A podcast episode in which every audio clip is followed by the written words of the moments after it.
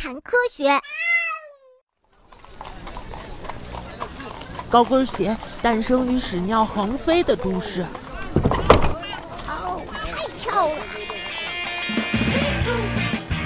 小朋友们一定会很惊讶，最初的洗手间是出现在约五千年前印度河文明的首都摩亨佐达摩的冲水式厕所。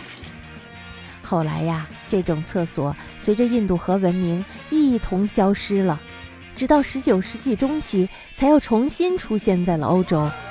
在这之前，欧洲的那些城市，嗯，怎么说呢？说的难听一点儿，就像是一个个庞大的厕所。What？在当时，人们不觉得随地大小便是件羞耻的事情，而且还若无其事地把尿盆内的排泄物随手倒到窗户外去。因此呀，在外面走路的时候，时常会踩到屎尿。甚至一不小心还会享受到便便雨呢。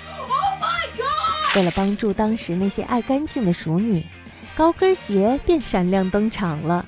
女孩子们为了不让连衣裙的裙边碰到地面，便简单的在鞋底上粘上一块木头，这样啊就成了当时的高跟鞋。太好看了！你能相信吗？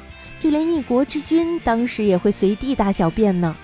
十七世纪，法国国王路易十四就经常坐在马桶上与大臣们一起商讨国家大事呢。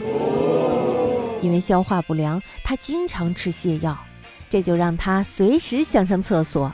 于是呀，他就干脆把马桶搬进了宫殿里，而且还经常把便便粘在衣服上呢，周身散发出一股难闻的臭味儿。为了见国王，大臣不得不用喷满了浓浓香水的手绢来捂住口鼻。